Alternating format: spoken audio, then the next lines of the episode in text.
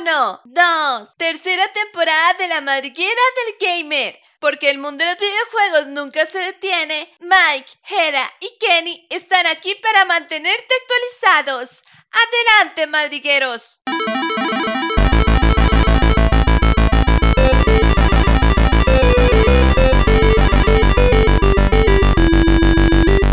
Buenas, buenas gente, qué emocionado estar el día de hoy con ustedes y la verdad es que el tema de hoy o los temas del día de hoy son bastante llamativos porque vamos a tocar temas bastante eh, polémicos que han surgido durante esta semana. Creería yo que prácticamente todos los temas que vamos a tocar son, son polémicos, entonces eh, se torna un podcast bastante interesante.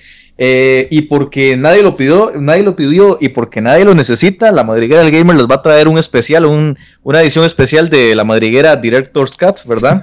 y prácticamente ese es el tema del día de hoy, el tema más principal y por el que queremos hablar. Eh, entonces estamos ante el episodio número 4 de la tercera temporada y el número 34 de la madriguera del gamer con ustedes eh, como ya es normal y, y, constante, ¿verdad? Jera y Kenneth por aquí, ¿cómo se encuentran? ¿Cómo están el día de hoy? Mike, súper emocionado, una semana más, eh, una semana un poco movida, post E3, que ya, ya, ya los rumores siguen calentando y listo con este especial. Me encanta eh, cómo, le cómo vamos a enfocar el, tema porque básicamente es lo que la madriguera de Gamer no pudo decir en su versión original. Ahora tenemos la, la, Director's Cut donde estamos sin censura. Bueno, muy buena gente. Y aquí este, una semana más agradecido de acompañarlos. Este, también con mucho de qué hablar y la verdad los temas que han pasado esta semana me han dejado mucho que pensar, entonces, de sin más que perder el tiempo, comencemos. Porque así son Director's Cuts, ¿verdad? Recientemente, últimamente parece ser que así son los Director's Cuts, ¿verdad? Entonces, este episodio va a ser así. Pero no, la verdad es que creemos que los temas de esta semana, eh, muy enfocados en Sony, eh, parecería mentiras que después de un E3 los temas que más se vayan a hablar sean de Sony, lastimosamente no son tan para bien, ¿verdad? Eh, no es algo que la industria o los consumidores de videojuegos, nosotros, eh, realmente aplaudamos muy bien, ¿verdad? Tal vez eh, Jera o Kenneth quieran empezar con ese tema, ¿verdad? Ok, perfecto. Entonces, más que todo para que se entienda, toda esta polémica, ¿verdad? Que ha surgido durante esta semana, bueno, ya habíamos hablado, ya lo habíamos mencionado anteriormente también con el tema de el famoso Death Stranding Director's Cut, ¿verdad? Y parece que se va a volver una tendencia al menos en Sony, ¿verdad? Esperemos que no, no se viralice las demás compañías, pero al menos Sony eh, quiere llevar esto eh, a un nivel mm, extraño, sinceramente no lo entiendo, eh, pero quiere, quiere llevar lo que eran antes los famosos remasters, ¿verdad? Que se vieron muy que se, que se tornaron muy grandes en, los, en la Play 4 y ahora quieren cambiarle el nombre, pero es lo mismo, ¿verdad? Kenneth, ¿qué quiere decir al respecto?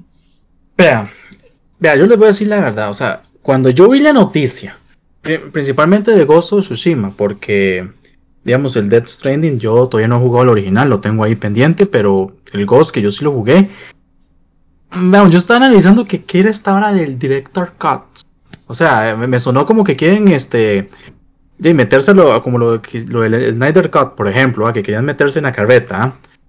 Yo estaba leyendo y qué, qué es lo que trae, qué es la, lo nuevo que trae, porque de hecho yo a usted le dije, ah, que fuera de cámaras, que, que parecía que iba a ser el juego que tenía que ser y que no fue. Eh, tengo entendido que va a tener un nuevo modo, un, un modo historia adicional, este, un acto adicional al argumento principal del juego. Pero me quedé como, vamos a ver, si yo quiero tener acceso a ese juego, tengo que pagar 20 dólares para PlayStation 4 y si quiero y si quiero dar el salto PlayStation 5 tengo que pagar otros 10, ya son 30 dólares. O sea, la mitad de lo que cuesta un juego actualmente.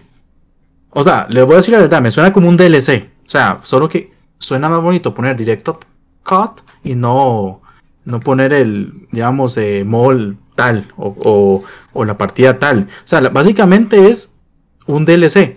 El detalle es que también suena como si cuando han sacado, por ejemplo, estos juegos que traen todos los DLCs al año. Sí, el GOTI, la versión GOTI, digamos. Ah, la versión GOTI, correcto. O sea, es lo mismo, en realidad, solo que suena. Suena, suena bonito. O sea, para que al menos suene versión GOTI. Ah, y, yo me. Ajá, y yo me quedé yo. O sea, esa va a ser la nueva tendencia. Ahora, lo que sí me choca, entre, comillas, es que, digamos, esa disque versión del director que es cierto, no es la primera vez que lo hacen, ya en el pasado lo habían hecho, pero a muy corta medida, tampoco era algo tan, Así me quedé como, vamos a ver, yo tengo que pagar para tener acceso a eso.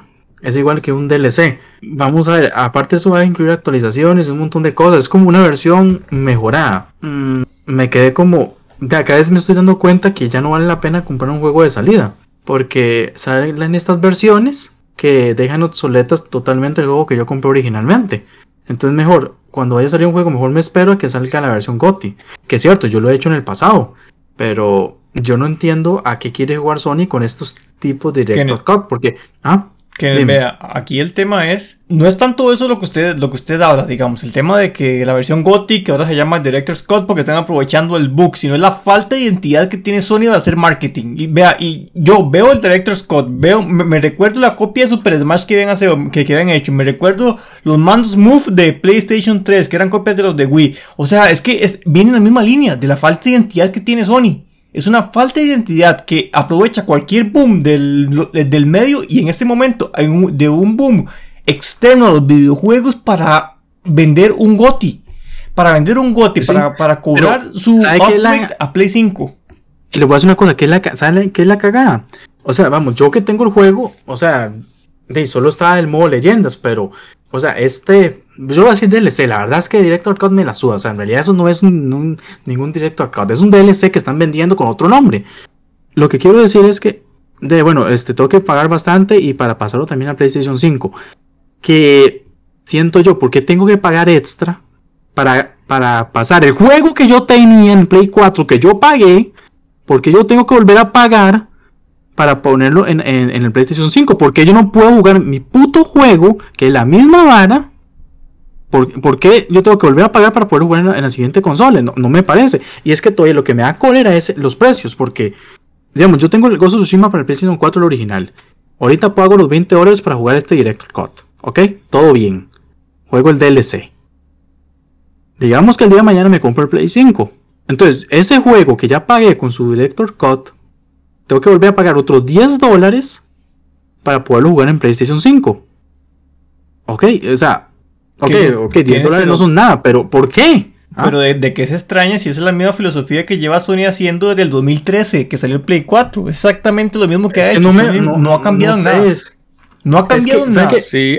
Sí, no, es que sí, yo sé que hemos hablado de la recompatibilidad en, en, en podcast anteriores y todo, pero digo, pucha, ya, ya que me hicieron volver a, pagar un DLC, que bueno, en realidad eso no es, eh, ¿cómo se llama? No es de algo extraño de la industria. O sea, hemos pagado DLC desde que inició la, la, la antigua generación. Yo, o sea, ya eso es algo normal en la industria, pagar por DLCs. Yo dejando de lado esto que ustedes están diciendo, que, o sea, desde el, el tema del GOTY disfrazado, ¿a qué viene un Director Scott en la industria de los videojuegos? Y me acuerdo del meme cuando salió el Death Stranding que decía, estúpido Kojima que no dejó a Kojima hacer, hacer el juego que él quería.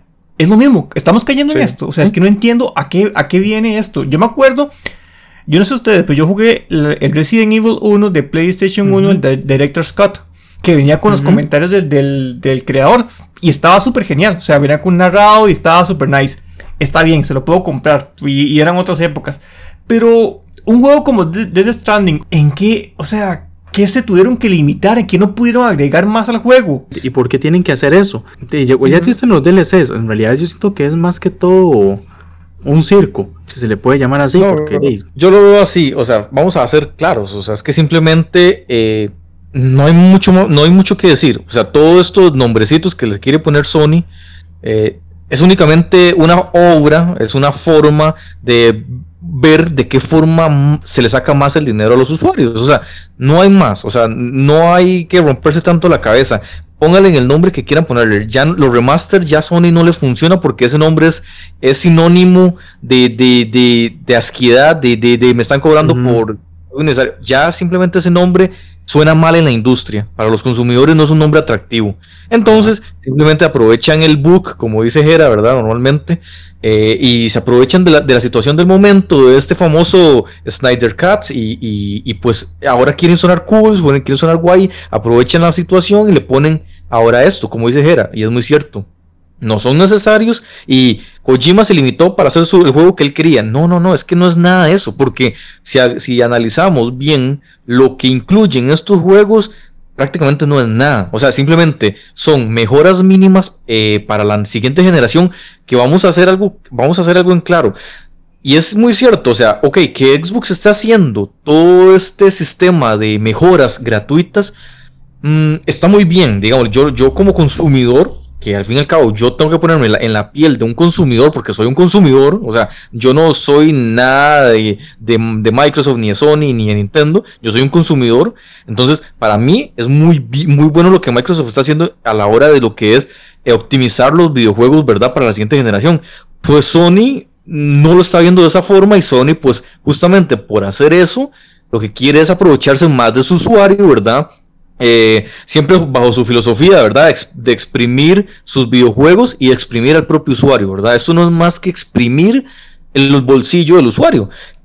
Eh, un videojuego que salió hace un año, un poquito más de un año, si acaso, eh, pues ahora ven un momento muy bueno que es la recién salida de la nueva consola y algo que podrían haber hecho gratuitamente y que el consumidor se lo agradecería mucho, pues no, esa no es la filosofía de Sony.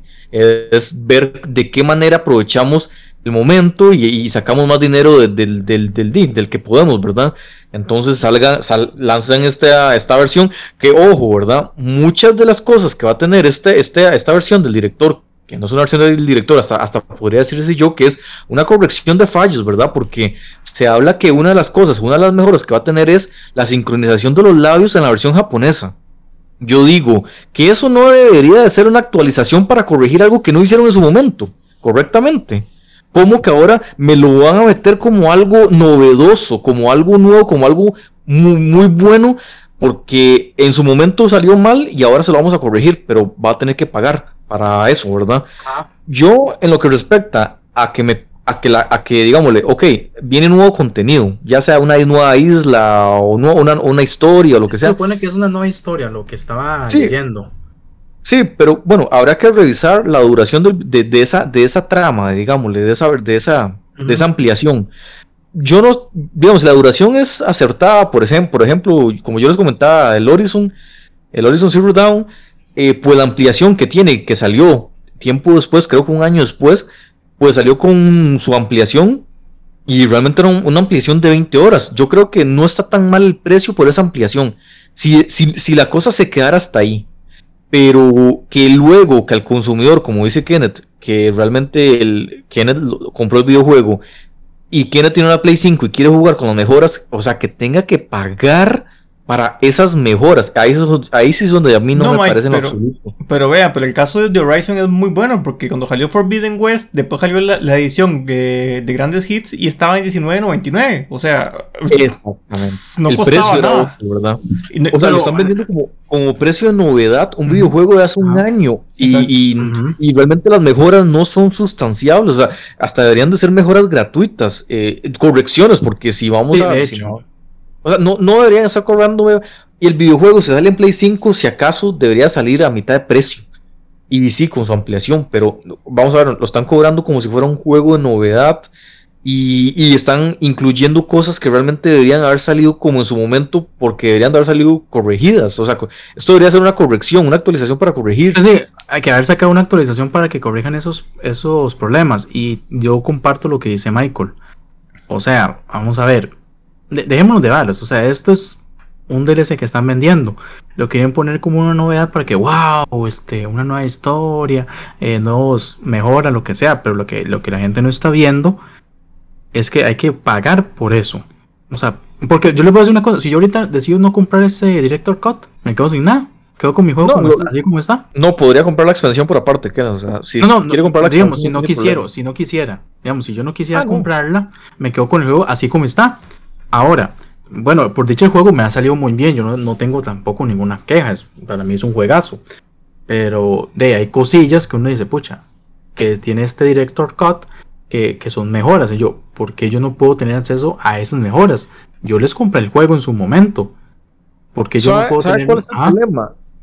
¿Sabe cuál es el problema con todo esto? O sea, como yo sigo insistiendo, a mí la idea de que simplemente sea una ampliación, yo no lo veo problema. yo lo que veo un gran problema es que esta tendencia siga avanzando y que Sony eh, siga provocando esto. Que entonces seguirá. Ahora viene el de Last of Us Director's Cut. O sea, y ese es el problema, que si el usuario aplaude estas ideas de Sony, en donde evidentemente lo que yo veo simplemente es que es un aprovechamiento hacia el usuario y una forma de exprimirle al máximo tu bolsillo, el problema es que sigue, o sea, que sigue, o sea, ya, ya hemos hablado del, del aumento en los precios de los juegos, ¿verdad?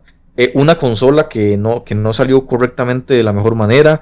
Eh, Sony sigue dando pasos que yo me pregunto, ya hablábamos anteriormente de que Sony no, entendíamos el rumbo que seguía y que era un poco complicado. Ya yo poco a poco lo he ido captando, pero el rumbo que lleva, a mi parecer, es muy malo. O sea, es completamente anticonsumidor. Yo no sé qué, opinan ustedes, pero para mí es anticonsumidor en todo sentido. Para mí, vea, yo, hey, sin pelos en la lengua, a mí, de yo que había crecido con consolas de PlayStation, principalmente el 1 y el 2, ya lo he yo comentado en otros podcasts. A mí me parece que Sony en esta generación no tienen un planeamiento de de lo que quieren hacer. Simplemente, a mi criterio, eh, bueno, al ver la competencia, lo que está haciendo Microsoft, Microsoft con su Game Pass, con su consola, que lo han hecho muy bien, eh, Sony lamentablemente no, no sabía qué hacer con la consola de PlayStation 5, cómo innovar. Entonces ellos están actuando a la desesperada, a lo que lo que llama la atención. ¿Y, y qué el, el otro problema?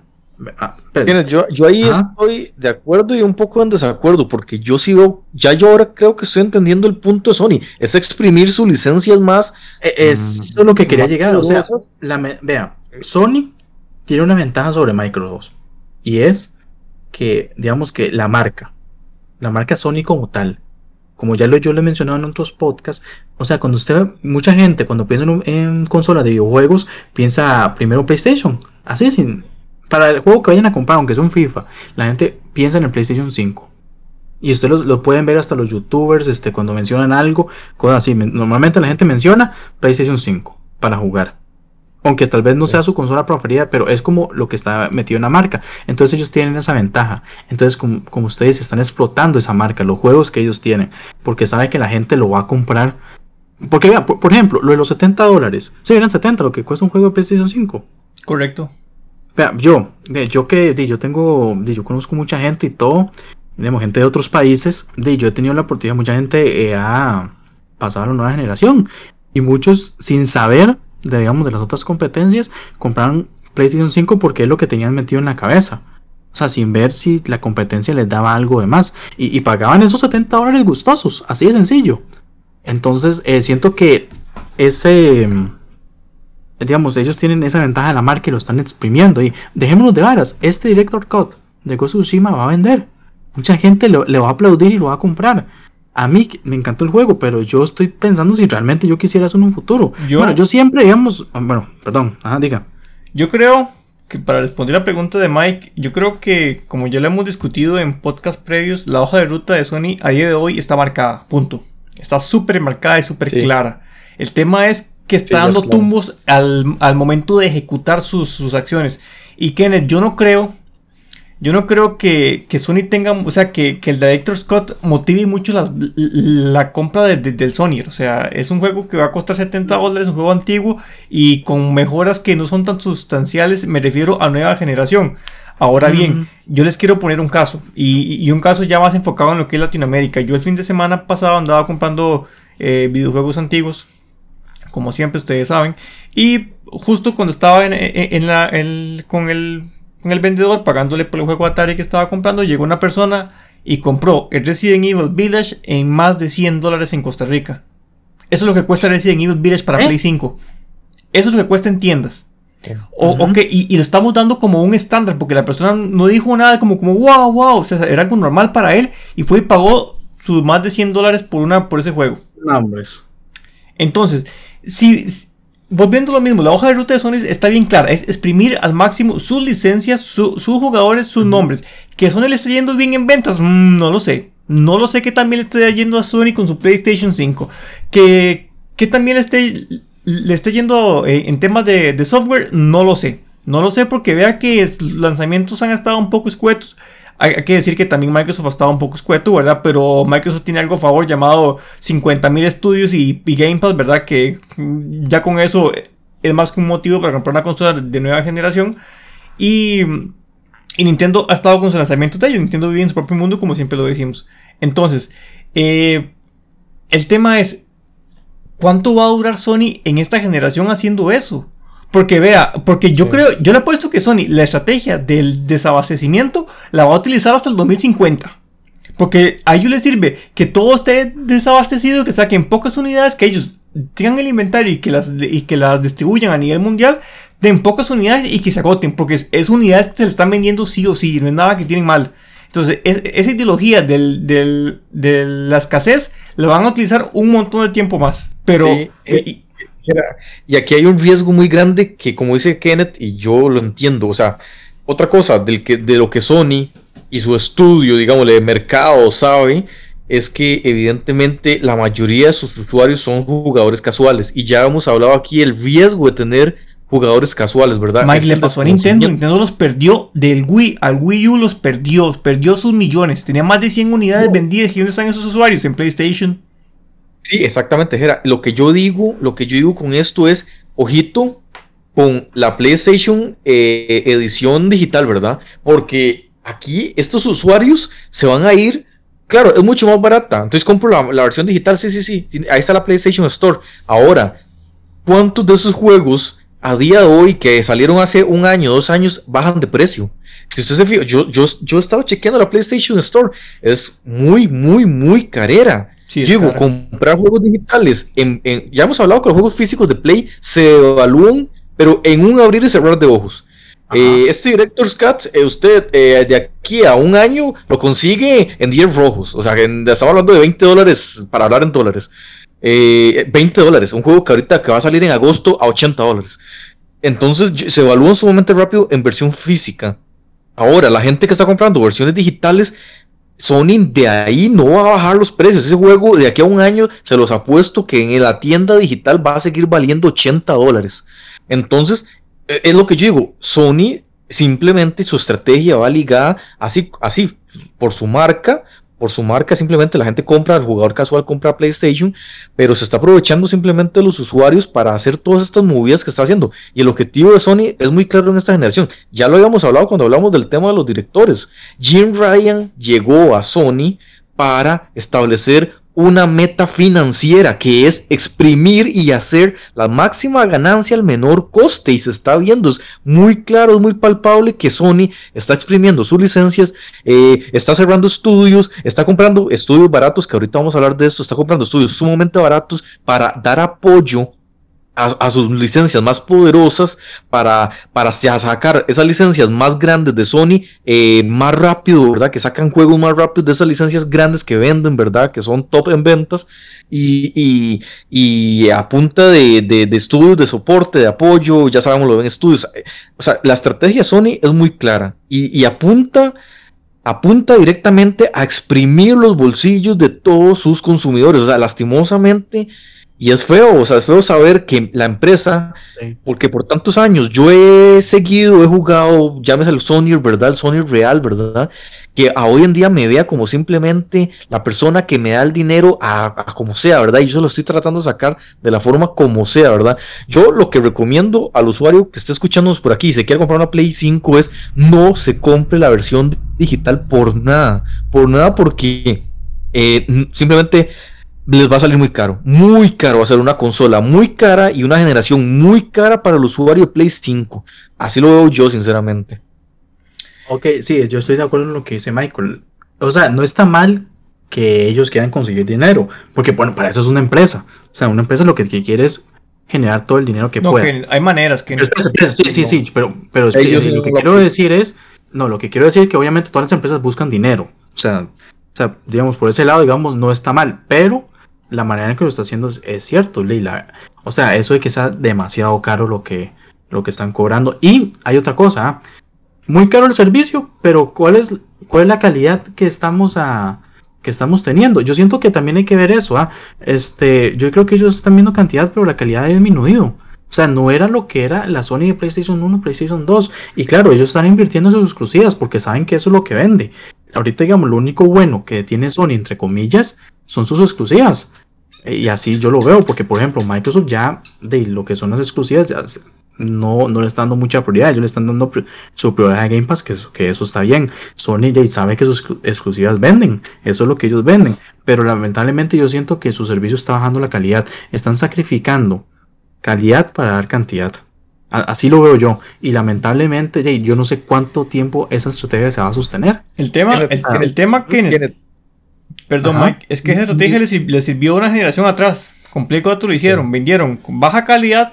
Porque la, Play 4, por lo menos la FAT, es una consola de calidad eh, que usted puede, puede debatir. Los controles de Play 4 son un asco, literal. Son controles que usted los ve y se, se sienten súper super chafas, súper chinos. Y, y le sirvió en aquella generación porque no, tenían nada de competencia. En este momento es que tienen competencia por todo lado. O sea, tenemos a la gente Xbox, tenemos a Nintendo, tenemos al montón de terceros que quieren eh, hacer juegos y cosas. Eh, eh, el mercado está cambiando, Sony. Toquemos en la puerta. Hey, Sony.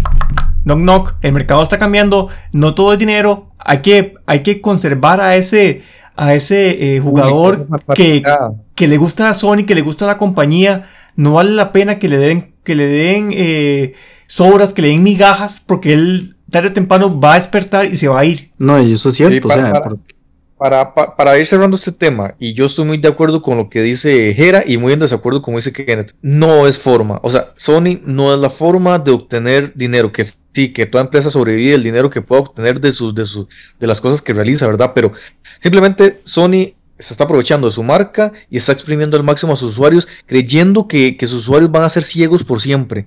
Y mucho menos en estos momentos del, del, del, del partido en donde las otras dos consolas están dando lo mejor de sí, están compitiendo verdaderamente por, por satisfacer a sus usuarios y Sony está completamente del otro lado de, la cancha. Está, está, mirando simplemente en dinero, o sea, no está mirando el comportamiento de sus usuarios y lo molesto que se está poniendo el público Sony, ¿verdad? Ya, a mi parecer, ya, ya está volviendo muy evidente y está quedando muy impregnado artículos, eh, eh, noticias eh, de, revistas, de páginas muy poderosas a nivel mundial, están sacando artículos de lo anticonsumidor que Sony. Eso ya lo hemos hablado, la importancia que es, lo, lo vital que es, lo, difícil o lo vital que es tener una marca y ganarse la marca en la mente del consumidor. Y de esta forma Sony está perdiendo todos los años trabajados. ¿A, costa de qué? A que por un par de años logren obtener eh, inversiones a costos muy bajos. Pero ¿cuánto le va a durar el, la fiesta. Yo no creo que mucho. O sea, yo veo a una Sony eh, muy poderosa ahora debilitándose cada año. O sea, y yo espero que no suceda así y que, y que despierten. Eh, aparte de esto, aparte de esto, eh, también sabemos, ¿verdad? Que, bueno, no sé, es positivo y no es positivo. Veámoslo y queremos y quiero comentarlo con ustedes. La compra que se ha anunciado esta semana, si no me equivoco, ¿verdad? Eh, de la compra de los dos estudios, ¿verdad? Que, que, ha, que, ha, adquirido y con qué objetivo lo adquiere, ¿verdad? Porque de esto que estamos hablando de la estrategia, ¿verdad? Eh, que ya es clara, o sea, hay que dejar claro, o sea, la estrategia es muy clara y estas dos compras aumentan eh, ese, eso que decimos de que la compra es, de que el objetivo de Sony es claro. Gera o Kenneth que quieran mencionar algo respecto a estas compras que se hicieron. Yo quiero empezar con esto porque me llama súper la atención y ustedes se los comentaba en la semana. Eh, en resumen, Sony compró dos estudios, compró Housemark y compró Nixis. Eh, uno más indie que otro, por poner algún nombre, ¿verdad? Housemark, eh, yo siento que si bien es cierto es un estudio pequeño, independiente, ambos son pequeños, independientes, Housemark ha demostrado que tiene el suficiente talento para hacer un estudio de Microsoft, así como yo lo vi, tiene el suficiente talento para haber sido un estudio de Microsoft Studios. Eh, ellos con muy poco hicieron un juego increíble, un juego que rompía que, rompe más bien e-, esa barrera normal del juego, ¿verdad? Que es el hecho de morir y cómo reinventar el morir en un juego, ¿verdad? Como es Red Returnal, ¿verdad? Eh, lograron eh, aprovechar de alguna manera las, capacidades que ofrecían, que ofrece el Play 5 y, les ha ido muy bien. O sea, y les fue también que Sony compró el estudio para que intentamos eso. Lo que no estoy de acuerdo es que eh, lo más probable es que este tipo de estudios, y, y ya aquí vamos metiendo un poco más a Nixis, se van a dedicar a coger todo el talento que ellos tengan, todo lo que ellos, por lo que ellos han trabajado y por lo que han soñado, eh, y se dedican a dar soporte a los juegos AAA de la compañía. O sea, que vamos a poder ver a Nixis o a Housemark a estar haciendo multijugadores para un nuevo Uncharted, eh, haciendo texturas para un nuevo Dios de la Guerra, eh, o para un nuevo The Last of Us, haciendo algún tipo de, de, trabajo de mapeo, lo que sea. Sony, es en serio, o sea, estás desperdiciando dinero y capacidad y, y, cosas tan increíbles, porque para mí el caso de Housemark, yo no, yo no esperaba que Sony lo comprara, la verdad. O sea, ellos tenían sus razones y por eso lo vendieron y ya, pero me parece que era un estudio que tiene tantísimo potencial. Y yo estoy viendo que Sony a día de hoy, si bien es cierto, no desmantela sus estudios a nivel como lo hace Electronic Arts, sí desaprovecha mucho talento. Y eso es lo que a mí me preocupa, el desaprovechamiento de talento. Están haciendo lo mismo que hizo eh, Microsoft en, el 2000 con Rare. Cogió a Rare y sacó el talento y le borró todo, toda su imagen. ¿Y qué es Rare a día de hoy? A, Rare le ha costado un montón poder levantarse, poder tener una imagen. Vea que hasta el momento es solo con Sea of Thieves que han podido eh, salir a flote. Pero el Rare creativo que había antes ya no está. Y esto le está pasando a Sony. Y, yo creo que, que sin entrar muy mucho detalle de que si fue una compra buena o mala, ¿verdad? Porque sus razones tendrán. Yo creo que Sony no está para andar comprando estudios indios solo por comprar. O sea, eso es como ver al vecino que se compró un, un auto mejor y yo voy a comprarme algo similar. O sea, es que no, no, es eso. En, temas de dinero no pueden compararse lo que ha hecho Microsoft, ni que tampoco la compra de Housemark o la compra de, de Nixis se van, a, se van a, comparar a los estudios que ha comprado Microsoft. Lo que sí me, me, da lástima, me da un poco de coraje, como ya lo dije, es que este tipo de contenido, este tipo de, de creativos de la industria terminen haciendo multijugadores para juegos AAA de una compañía japonesa. Eso no, eso no estoy de acuerdo con eso. Sí, la verdad es que si yo estoy de acuerdo con lo que dice Gera, lamentablemente no creo que ellos vayan a, utilizar el talento del estudio para que les hagan una nueva IP. Muy posiblemente lo van a tener como un apoyo ah, para las otras IP grandes, ah, como pasó con, con el estudio de, de, Days Gone. ¿Cómo es que se llama? Ajá. Con ellos y de ahí. Y hay otra cosa, y lamentablemente es cierto que Sony no es de apoyar la industria indie. Ellos, digamos, a lo que yo he visto de ellos casi no, no están muy pendientes de lo que son los juegos indie. Ellos casi no, no le dan el apoyo que, ellos requieren. y recalcando, recalcando eso que usted dice, eh, esta semana salió que Sony cobraba más de 25 mil dólares a los estudios indie porque sus juegos salieran a, flote. Y segundo, eh, Sony no tiene un plan de desarrollo visible en temas indies. No, de, según con lo que hablamos la semana pasada, ¿verdad? Que empresas grandes que pueden tener estudios indies, Sony claramente y públicamente no tiene ningún norte referente al tema indie. Y es una lástima porque como hablamos en el episodio eh, anterior, o sea, yo siento que los videojuegos en indie han tenido una gran fuerza en los últimos años. No es tanto una lástima, ¿para qué eh, compra un estudio indie? Y no uno puede comprar es como soporte. Es que como ya le dije, para mí, yo siento que no al menos de que, que no creo, pero que, que, existe la fumada de que ellos le van a hacer una nueva IP exclusiva de Sony, que obviamente no va a pasar. Pero, pero básicamente van a hacer soporte, lamentablemente. Y además, ¿para qué se ponen a comprar estudios solo para eso? ¿Por qué no le sacan el provecho? O sea, que... O sea, son cosas que uno dice, que ¿Qué hacen? ¿Qué, qué pasa? Yo, yo, quiero que ustedes me respondan, Mike y Kenny, me respondan a una pregunta. Y, no quiero que entremos mucho a detalle porque nos va a dar una hora hablando solo de ese tema, les aseguro. Eh, pero en temas financieros, eh, el invertir en No Man's Sky, el invertir en Dead Stranding, eh, fueron, fueron eh, aciertos para Sony o no? Porque Sony, yo siento que ha ido dando tumbos en muchas direcciones. O sea, no, no en una sola dirección. O sea, ha hecho como una, como una bala de salva. ¡Pum! Explotó en muchas direcciones. ¿Qué piensan al respecto? Es que Vamos a ver, es una, una vamos a ver, yo, quiero decir algo. Digamos, eh, sobre lo que fue el asunto de Death Stranding, eh, yo lo veo así. Eh, ustedes saben que el nombre de Kojima, de Kojima ¿ok? Algo hecho por Kojima ya la gente se vuelve loca. Entonces, este, cuando Kojima tuvo este pleito con Konami, él se va. Entonces Sony dice, vamos a agarrar aquí a Kojima. Entonces le permitieron hacer lo que él quería no puedo hablar del juego porque yo en realidad yo no lo he jugado, no puedo decir si es una si es malo o bueno, pero de al parecer no a la gente, no a todo el mundo le gustó. entonces, lamentablemente, a mi criterio, de ellos querían optar por el nombre de Kojima para sacar las máximas ganancias y no les salió la jugada. sobre No Man's Sky, la historia es diferente. cierto que ellos al principio apoyaron y al ver que no les estaba dando frutos, simplemente abandonaron el proyecto, aunque suene feo. Y claro, el problema es que habían, de, ya sabemos la historia, que prometían mucho y al final no era, no era lo que se quería, pero bueno, ese es otro tema. Lo que sí quiero decir, digamos, siento que tal vez no fueron aciertos o, o posiblemente se, querían ir por la vía fácil, ¿ah? que por lo menos lo hablo por el sentido de Kojima, que Kojima jala, entonces cualquier juego que haga Kojima la gente le va, le va a aplaudir, vamos a dejar que Kojima haga su creatividad y lamentablemente no, no, le, no le salió jugada. Así de sencillo, pero son cosas que pasan, son riesgos. Eh, siento que no fueron aciertos los de ellos o... Y como digo, no conozco lo que pasó internamente, pero pero por modos para mí, ese es, ese es mi punto de vista. No sé qué quiere decir Mike. Yo lo veo así. Yo lo veo así. Ok, no fueron. Eh, al final, el objetivo final, que era vender, no fue lo mejor que tuvo Sony. O sea, no creo que eh, la, inversión tuviera sus réditos. Pero hay que también entender algo y cómo funciona Sony. Sony funciona mucho de alimentar de hype a sus usuarios. Y con No Man's Sky o sea, yo recuerdo que fueron años de años, o sea, fueron sus dos años tal vez, eh, aplaudiéndolo en, entrevistas, en artículos, en, ferias. O sea, ¿ah? En ferias. En E3, en ferias.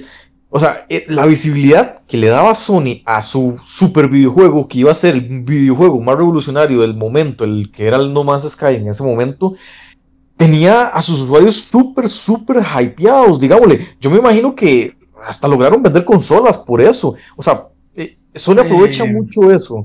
Eh, y Kenneth, es que, es que en su momento No Man's Sky iba a ser el videojuego. Sí, sí, no me acuerdo, pero.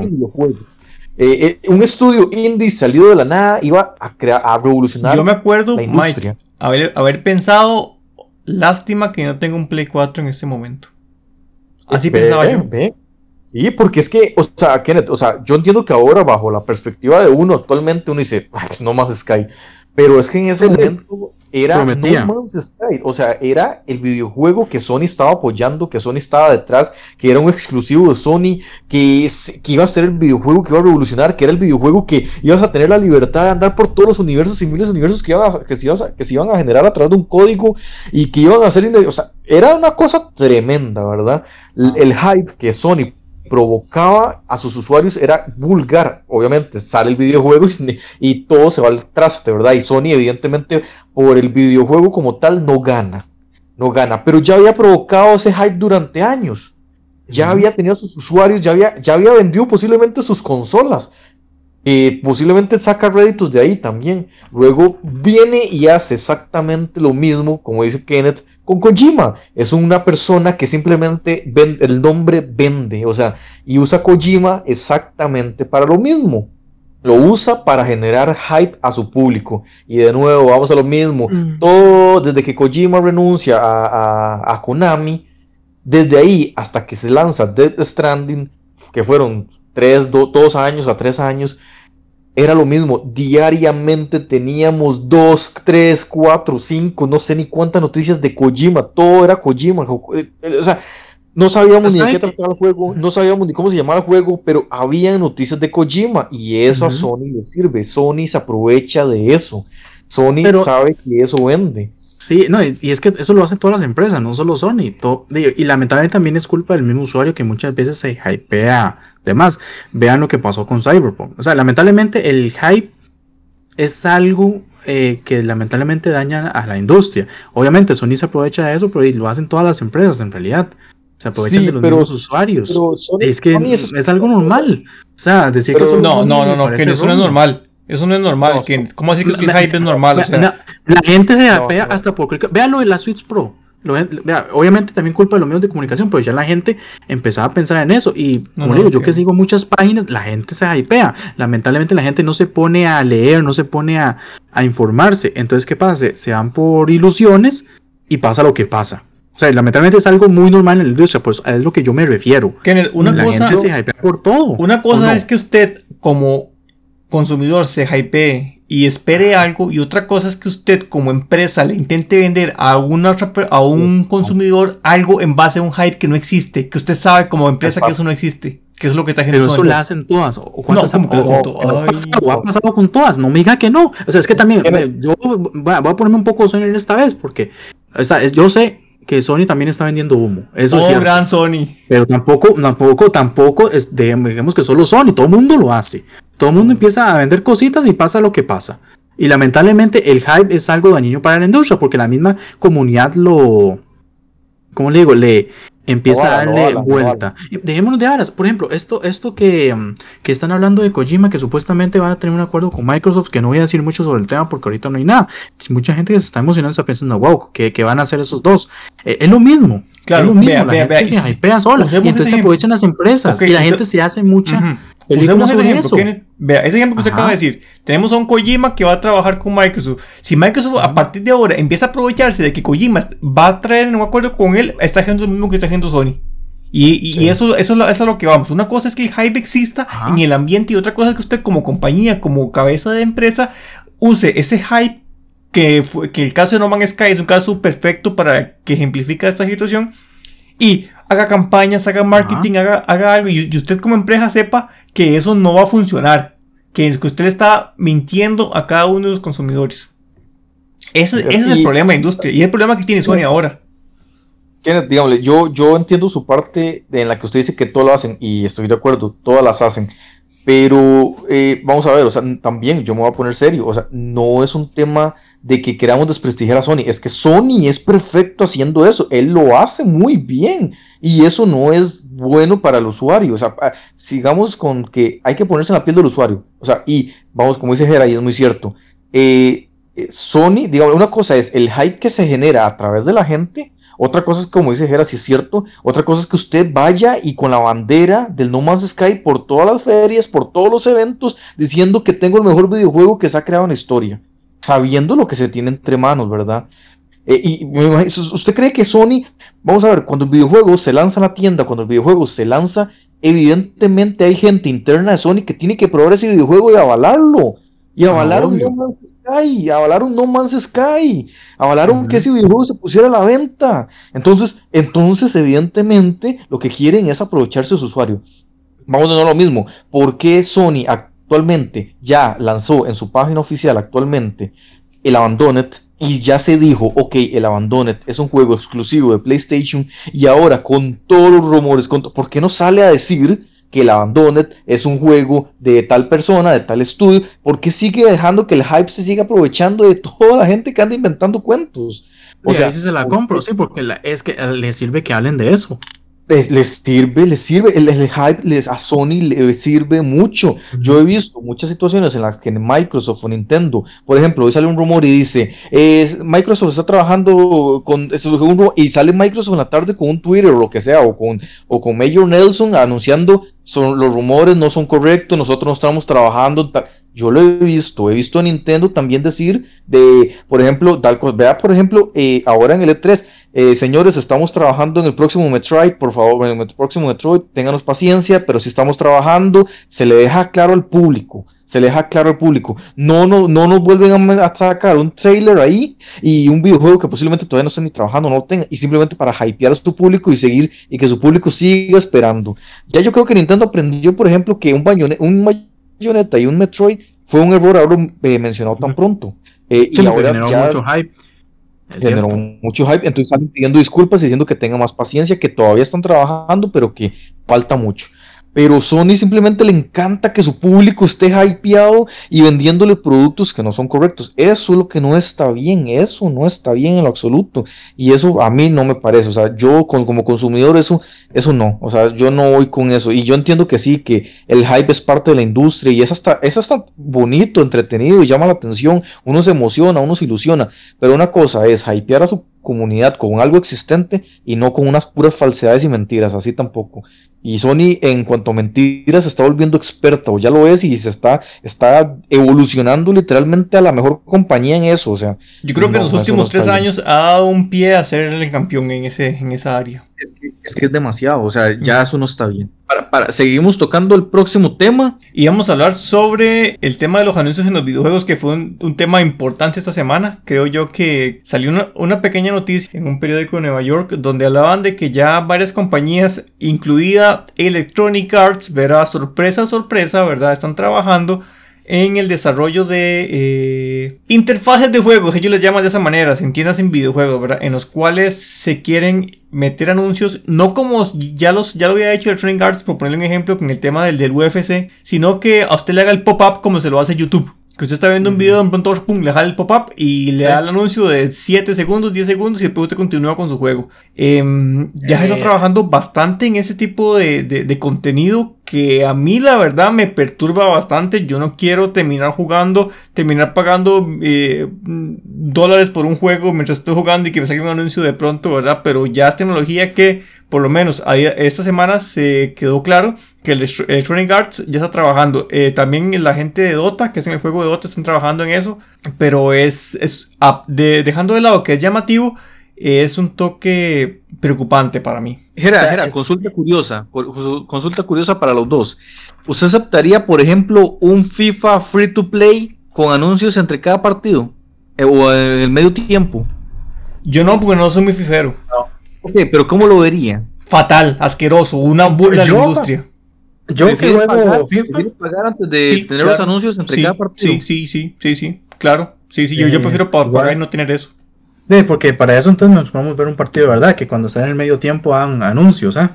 O sea, y es que sabe que la vara, que de yo no, no le veo eso, digamos, porque siento como que hasta el ritmo de juego le, que, perdón, eh, otro dato que se me olvidaba. Esto está enfocado no free to play, ¿verdad?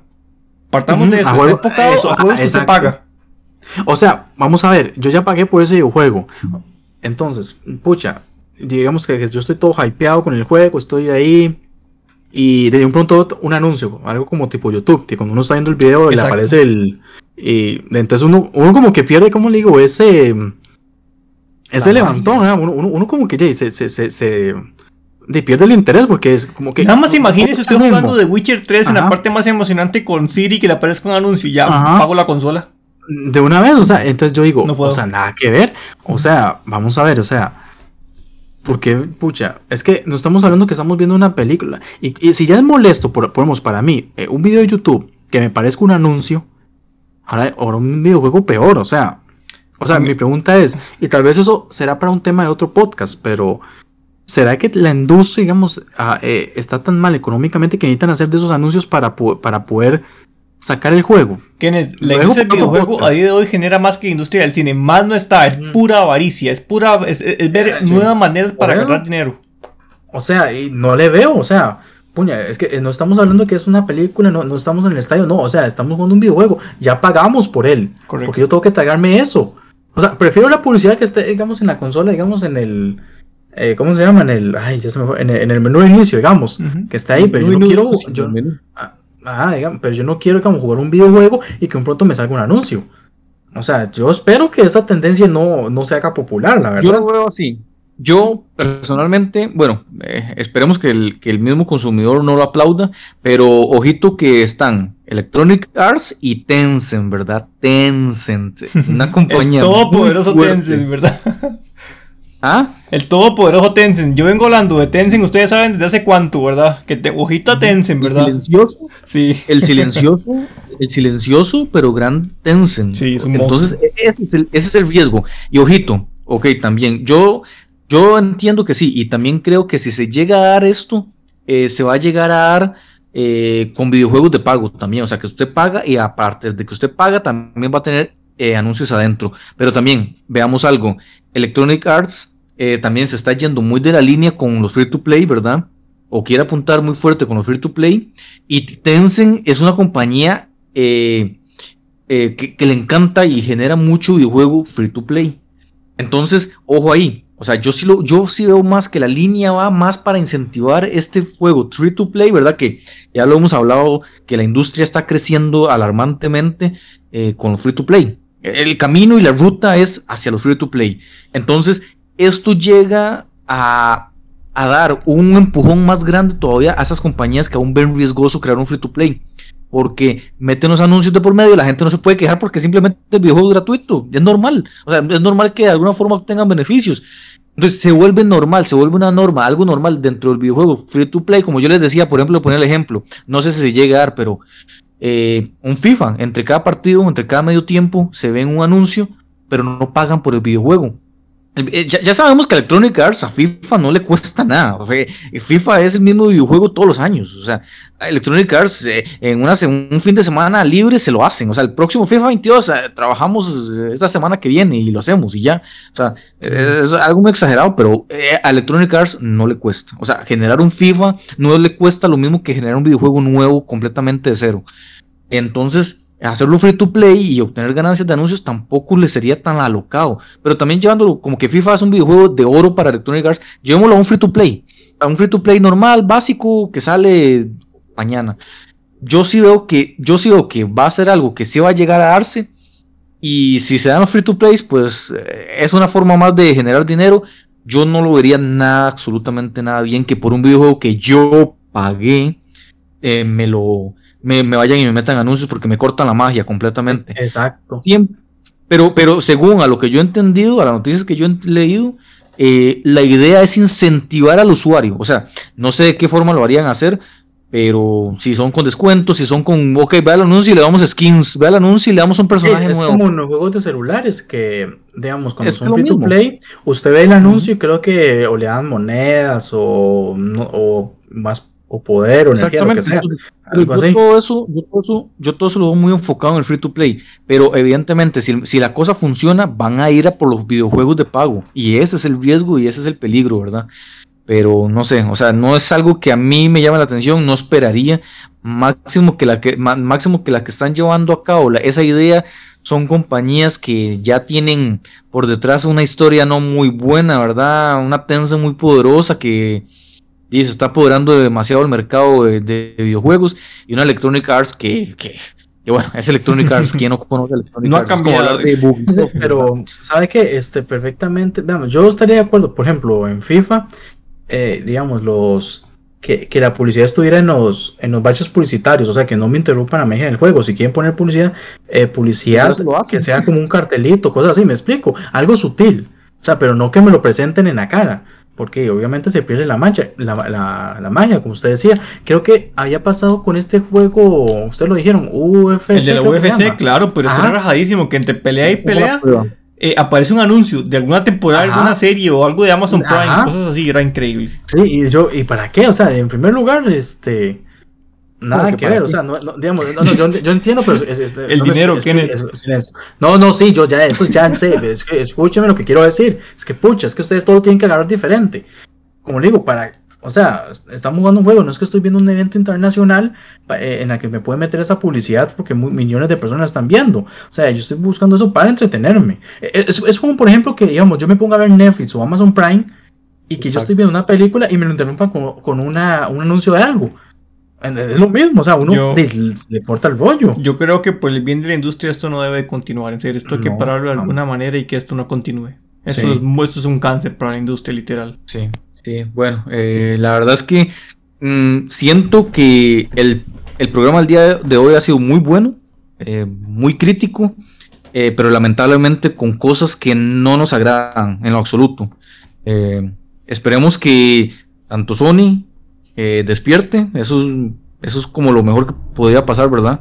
Eh, porque eso es un, de su sana competencia y mejora la competencia, ya se demostró. Eh, y actualmente como Nintendo y Xbox lo hacen es justamente porque perdieron, perdieron terreno, mucho terreno cuando Sony lo ganó.